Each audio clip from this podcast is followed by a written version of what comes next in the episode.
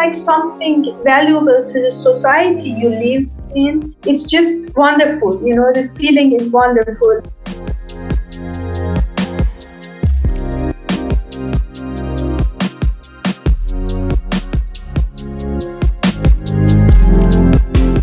Heute heißt es Hello Shahzad. Schön, dass ihr dabei seid. Was verbindet ihr mit Fahrradfahren? Bestimmt ist Integration nicht unbedingt das Beste und Erste, was euch da in den Kopf kommt, aber eine super wichtige Sache, die Fahrradfahren tatsächlich bedeuten kann. Das zumindest hat äh, Shahzad Mohammadi festgestellt. Sie ist 2010 als Studentin aus dem Iran nach Deutschland gekommen und obwohl sie als Studentin schon eher privilegiert ist, hat sie gemerkt, Integration ist gar nicht so easy. Was das alles mit Fahrradfahren zu tun hat, erklärt sie euch am besten selbst. Wir haben das Interview übrigens auf Englisch geführt, ähm, nur dass ihr es wisst. Wer jetzt äh, doch vielleicht ein bisschen Probleme damit hat, ähm, der kann sich gerne melden und ich erzähle ihm das Ganze nochmal. Ansonsten ganz viel Spaß bei Hello Shazad.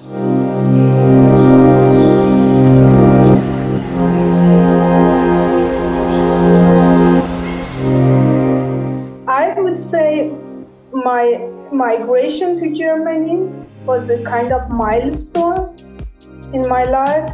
Um, I, migrated to Germany like eight years ago at the age of 22, 23.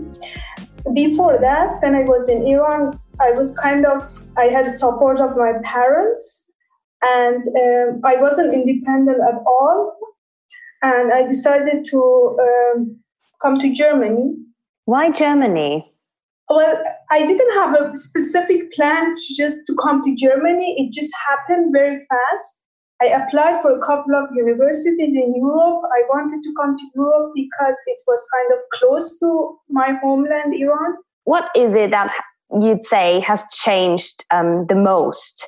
Yeah, uh, so when I came to uh, Germany, I I was young. I mean, I'm still young, but I was so young uh, and so inexperienced uh, in a way.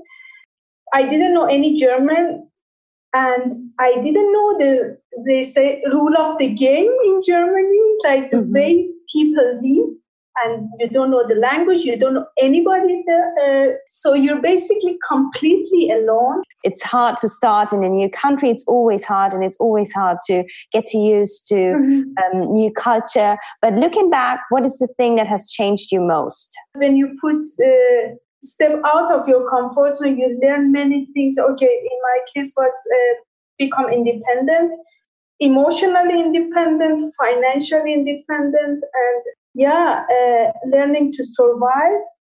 Being independent, I think, is so so important, and realizing how beautiful it can be to be independent and to be able to lead your life on your own, especially as a woman. I think it's super super important.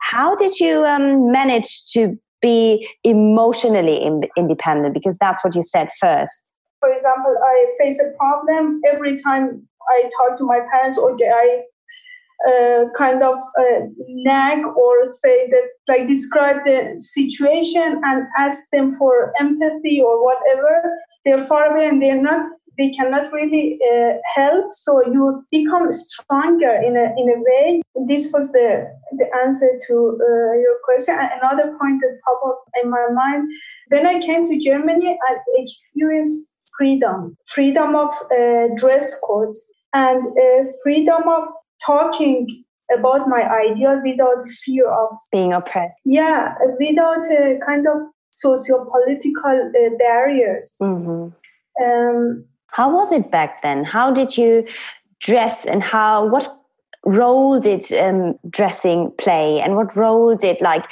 talking about things, political things, maybe as well, with your friends and family? In Iran, it's like this that we have to uh, wear hijabs like hijab or headscarf. I didn't like it. I didn't like the idea that someone else decide for me the way I, I should dress up. Not only me, but other people around me kind of uh, challenge it and resist it because they also didn't want to be under um, obligation mm. you know so you could show your your face but you were not yeah. allowed to show like the rest of it of your body. Yeah, the hair should be covered basically, and also the other part of body as much as possible, like with a loose uh, kind of dress code, because also like wearing tight uh, clothes uh, uh, or like uh, colorful clothes is not something favored in by the government in Iran. Mm. So then you came to Germany and you found out that you can wear what you want and you can say what you want mm-hmm. and you can talk to whom you want. So you, you studied gender studies and sports, is that right? I studied sport, but um, uh, in my master, but for my uh, PhD, I'm focusing on uh, gender issues like uh, in sports sociology. So, um, sports was a thing to connect to other people always for you, wasn't it? Yeah. Was this like the first contact you had to other people in Germany as well? Or how did you make friends and how did you cope with, yeah, well, with people and culture here? During my master, uh, I had to join classes and it was like I had an interaction with my classmates, which was good okay? Uh, but other than that i didn't have social contact. And i decided to join a sport uh, course of the university offered by university uh, fechten fencing. Um, and um, i found happiness again in my new country through the, uh, the, the things i love. That's why sport has a special place in my life also. That sounds really lovely. Yeah. So, um, why why is it that sport is something that connects so deeply to your heart and to what you what you really are and how you can express yourself? Because sport doesn't have a language, so it doesn't matter where you play it, uh, if, with whom you play it um, you can always find a way to play together, to have fun, to enjoy. And um, so it's like a good combination of everything. And it's perfect when you don't know anybody, you don't know the context, and you want to uh, find friends and you have uh, like this passion for be active and doing uh, physical activity just join a club or um, join a group of people uh, with whom you share interests. That's really nice because I think so many people, when they move, um, even in Germany, when they move to another city, they are kind of like scared or don't get to know other people easily. So I think it's super, super important to to have that um, way of expression and way of expressing what you feel and how you can connect to other people. Mm-hmm. That's really nice. So then you moved to Freiburg. Yeah. And there, you already told me there was like a second kind of like turning point that led you to where you are now. What was that, and how did you go there? I came to Freiburg. Again, I didn't know anybody, I didn't know the city. I had to discover everything by myself. And then it was it was hard because um, it was hard again because I started my PhD here. PhD uh, on itself is a kind of isolating um, process of yeah, like you, always, you are alone. You, yeah. you should do your research alone, and just research and exactly. writing and reading yeah, and, and you, nobody else yeah. included. And you don't have to necessarily join courses, so uh, you have to manage everything by yourself. And it was more isolating than my master, I would say. Then I was doing sport again. I mean, I joined the, the same routine that I had in uh, Constance. Um, now you got your pattern, you're used to it. Just yeah, yeah, and it's working. So why not? and um, yeah, step by step, I got to know more people, and then while I was doing my research for my PhD, um, turn, the second turning point uh, was that I went to a most populated refugee accommodation in 2015 in uh, Freiburg to visit a, um, sport project for refugees for kids. How old were they? They were uh, between, uh, I would say, 9 to uh, 14, 15. Mm-hmm and um, And when they finish uh, playing, a group of uh, men entered the sport place and started playing basketball. So I was like, I was watching around, I didn't see any woman around. So I was wondering if there's any woman living in that accommodation. Mm-hmm. I approached a man and I approached him. I asked him question. I like opened this uh, conversation with him. I asked him if there's any woman living here and if there is uh, like a physical activity available also for women. And he said that, uh, yeah, there are many people, uh, women living in this uh, accommodation, but the, most of the time they spend their, uh, their time inside their rooms and they don't show up really outside. So um, he told me that his wife is not feeling okay because he, she also spent a lot of time inside, indoor, and uh, she's kind of depressed. So I asked him if it's okay. I go and visit her. I went to her. I talked to her. We, we had the same language. Like um, I talked to her in Dari, and uh, she explained kind of how she spent her time in, in an accommodation in a, a refugee camp and what she does during the day it was kind of a, um, interesting, but at the same time sad. Uh, because um, so, uh, seeing that men and kids were like happy playing sports, having fun, and women were indoor and they're kind of uh, depressed. Why didn't they go out and do something and play sports and connect with other women on the streets or wherever?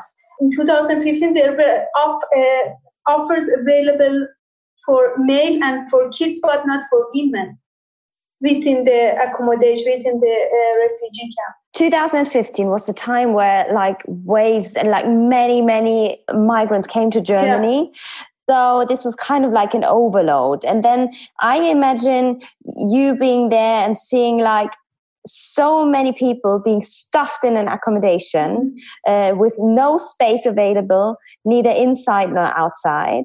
And um, then you see the guys playing outside. Mm-hmm. So, um, did the girls or the women tell you that they are, well, that they kind of like don't feel comfortable with going outside or that they just don't have no offer? Uh, going uh, well uh, when we talk about doing sport is different because it's this kind of socialization of surrounding this uh, doing sport in a group is important and there was really nothing available at the time for for female refugees okay in, in that way but when we talk about in general, if they like to go outside or not, uh, that you don't have really contact with the, with life outside the accommodation. Mm, you're super isolated. Exactly. You are kind of uh, voluntary or involuntary excluded somehow. Mm. Not only because it's kind of okay, you're living in a, a, refugee accommodation and you have a label of being a refugee, but also you don't know the language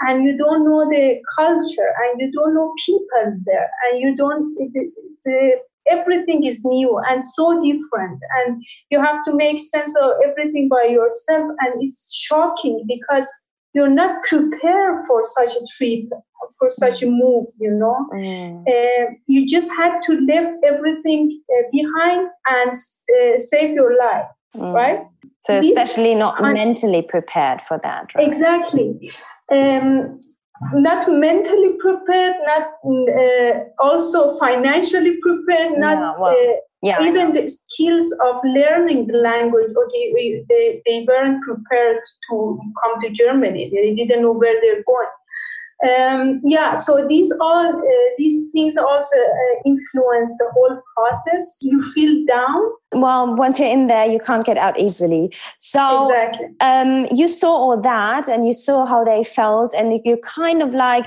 thought about yourself then back then when you came to mm-hmm. germany mm-hmm. and when you didn't have that what did it made you do and feel and change i came to uh, the my way of my conclusion or seeing things from my perspective okay these women need kind of a free time activity activities which contains fun which brings the uh, local uh, uh Germans and uh, in the context of an activity program. I was thinking, I was talking also to uh, to female refugees, and um, I asked them if they know how to ride a bicycle and everything uh, started from that point. So it's not something uh, they learn in their homeland. And when they came to Germany, they saw everybody basically in Freiburg, especially everybody riding bicycles. Well, Freiburg is a super, super bicycle friendly city, and everyone yeah. is riding a bicycle, isn't it? I know, right? Yeah. It's a third eco friendly city in terms of usage yeah. of uh, bicycle. Yeah, and I always had a passion for sport and passion to help spe- specifically women. And uh, I said, why not? And I have been there. I have been in their place. I was uh, an immigrant. I wasn't an um, asylum seeker, a refugee. And uh, but I can relate to them very well. Their loneliness, their um, they need to uh, have social contact and all these things. And um, this was in my mind all the, the, idea of okay, we need a program, a sport program uh, for female refugees. It's a great city for uh, riding a bicycle, so why not? So when you when you saw that and you felt related to those women, you said, "Okay, I need to act. I can't I can't see that because it breaks my heart in a way because I know I've been there and I've done that, and I don't want to go back there again." Mm-hmm. Actually, we started three of us, two of my colleagues and myself initiated the project, and then for a pilot phase, which happened in summer 2016 uh, we had many, uh, like we had 10 participants and 10 trainers, but this social contact was important. And so, like a one to one training, and also kind of like friendship where they can get to know exactly, each other, yeah. talk about it, yeah. and also help them to ride a bicycle. Exactly. It wasn't only a, the idea of riding a bicycle, but also each one of us can learn from the other person regardless of the cultural background regardless of the language and anything. So just to get to know each other and hopefully continue the friendship. Then it was very successful. We didn't have this plan that to continue the, the idea. We were just thought that okay we're gonna give it a try. We wanted to kind of be involved and contribute in helping uh, the society, kind mm-hmm. of, uh, and um, helping integration. Helping even integration, if it's just, yeah. Even if it's just ten people, that would be fine then, right? Yeah, just to uh, to see if the idea is working. Yeah, and then it was like so surprising that we got like a long waiting list of women who wants to learn ride a bicycle join the project it was so beautiful the feeling that kind of um, motivated us to uh, not to give up but to continue the project for next year and next year and next year. So we are in a, a fourth year of uh, uh, the project. In 2017 we offer four courses in freiburg. And then um, the project was very successful also uh, at national level not only local level. We got like uh, prizes here and there. We got 2017 uh, german integration prize as well. So it was nice. The, uh, the acknowledgement and recognition was nice and then um, last year, 2018, we expanded our project to Stuttgart and uh, Frankfurt as well. So we offer courses in uh, Freiburg, Stuttgart, and Frankfurt. What we, uh, what I personally learned from this uh, experience so far is a, um, kind of personal development in every single way. How to act, how to um, manage things, how to uh, supervise things, how to uh, learn many little uh, cultural aspects of from different cultures because I came to uh, I, I, got to know women from uh, more than 12 countries through the project. Well, everyone's got different temperament and different ways of thinking, ways of working. Exactly, so I yeah. think that's super, super hard. Yeah. What is the thing that you think is the most important message you um, send out or receive also from the people, from the women participating in that project? Well, we got a lot of feedback, or we are still getting a lot of feedback from participants saying that how much they are thankful that such a such a, a, program exists. For example, I give you an example of one of them said that um, uh, she was the only one in her family uh, that doesn't know how to ride a bicycle, and whenever they wanted to make a like picnic or something, the whole family uh, took their bikes and ride their bikes to the picnic uh, area, specific location, and she had to follow them uh, by using the tram. And now she is the first one takes the uh, bike. It also helped the uh, women to uh, improve their position within their family. It's not about mm-hmm. just the way of improving the daily mobilities and also it's kind of like freedom isn't it, it the first yeah. time they can like um well go wherever they want to go on their exactly. own without yeah. asking for permission or exactly. without um waiting for a bus to come or not to come. Exactly yeah.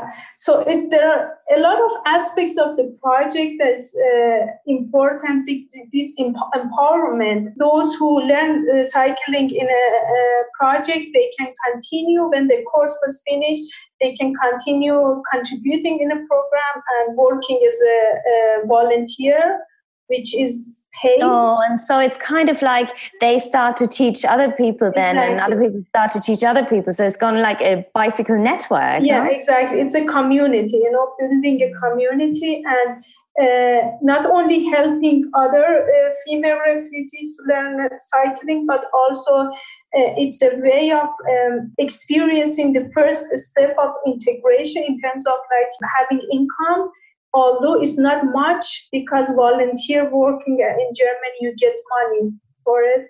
Mm. It's not much, but it's a, you know the first experience. One of them said that uh, she is the first one in her family who uh, who's working since they came to Germany, and it's uh, she's proud of herself because she learned cycling and now she's working for a project uh, and she earned money through the mm. through uh, the newly acquired skill, so to say.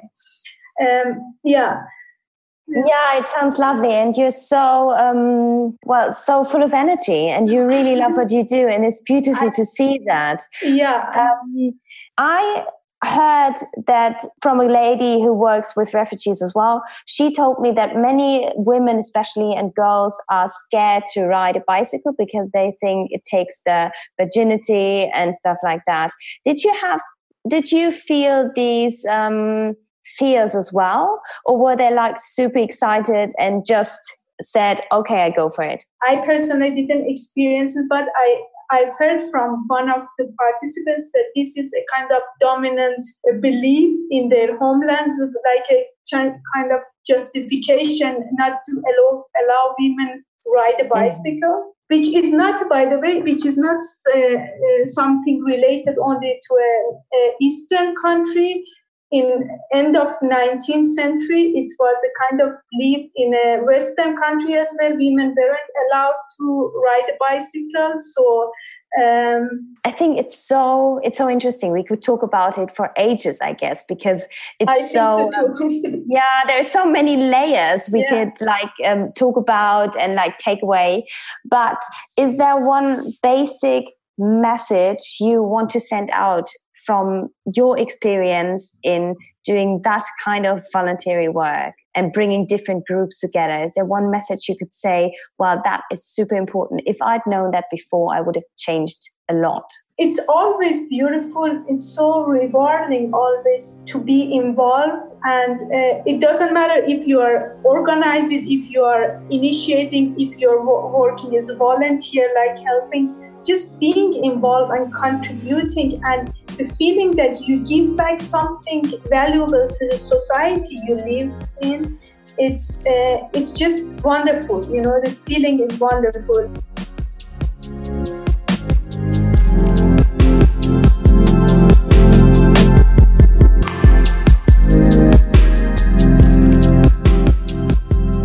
Das war Hello Shahrzad. Ich hoffe, euch hat die Folge gefallen. Teilt sie gerne mit euren Freunden und schreibt mir unter meinem aktuellen Post bei Instagram eure Gedanken. Und ich freue mich immer total über eure Bewertungen bei iTunes. Also vielen, vielen Dank und bis nächste Woche zu Hello Yara.